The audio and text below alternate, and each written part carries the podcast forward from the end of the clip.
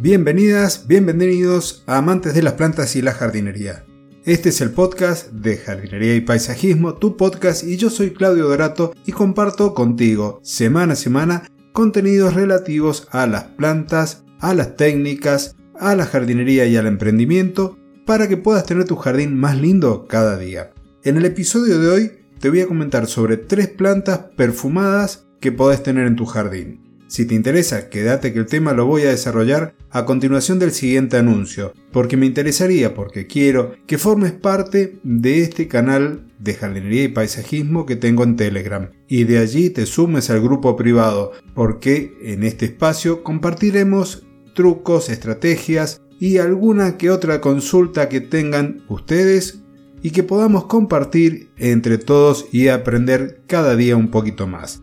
Dicho esto, comenzamos con las tres plantas de hoy. La primera es la archiconocida jazmín de leche, el Trachelospermum jasminoides. No te preocupes que después voy a dejar los nombres científicos en las notas del episodio para que las puedas buscar y conocer porque tal vez en tu lugar de residencia tienen otro nombre. Esta es una planta que tiene la particularidad de que florece durante la primavera y el verano es una planta, una enredadera que vas a colocar a pleno sol y que no necesita demasiado riego, con un riego moderado va a estar bien. Lo que sí tenés que asegurarle que el suelo tenga muy buen drenaje.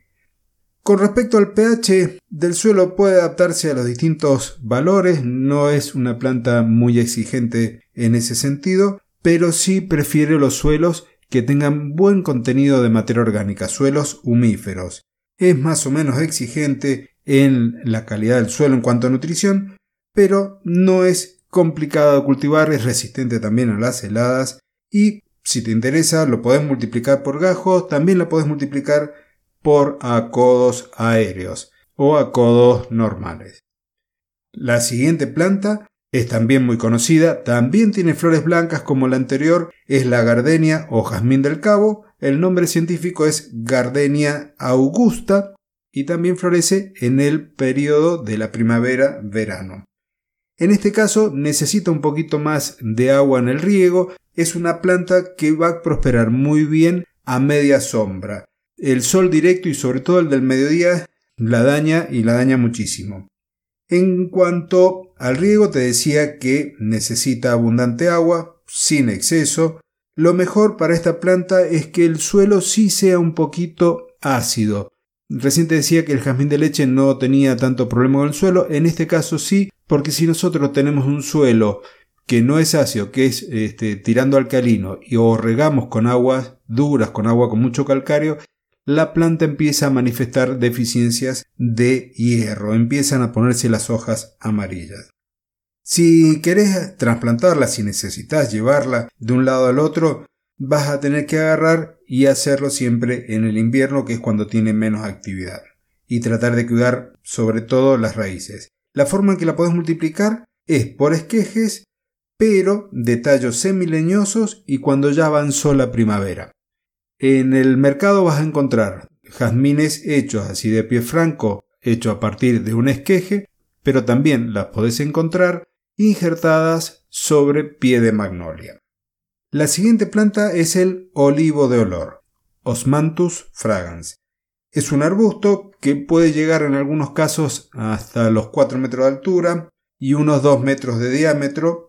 En este caso va a florecer en el otoño y en la primavera, dos veces al año. El perfume también recuerda un poco al del jazmín. ¿Dónde lo vas a cultivar? Tiene la misma preferencia que la gardenia, un suelo ácido, pero se puede llegar a adaptar a otros tipos de suelos sin ningún inconveniente. Vamos a tener que regar menos, quizás va a ser de las tres que he elegido hoy la que menos agua necesita para el riego, diríamos que más bien escasos, y esta planta también la podrías cultivar en maceta y multiplicar a través de esquejes semileñosos, lo mismo que te comentaba recién con la gardenia o el jazmín del cabo.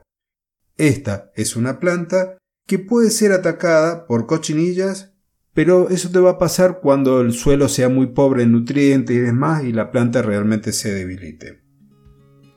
Esta es la última planta, quizás te quedaste con ganas de más, espero que así sea, que me lo pidas y así comparto más información contigo. Es un episodio hoy cortito, como para dejarte con las ganas y que me escuches la semana que viene.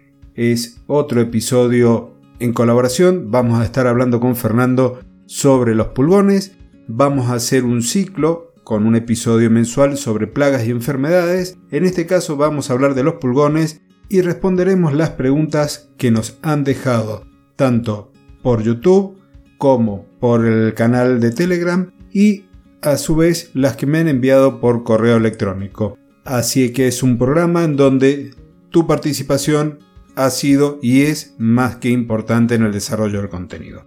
Ahora sí me despido, nos encontramos el próximo jueves en una nueva edición de Jardinería y Paisajismo junto con Fernando Rivero. Muchas gracias y hasta entonces.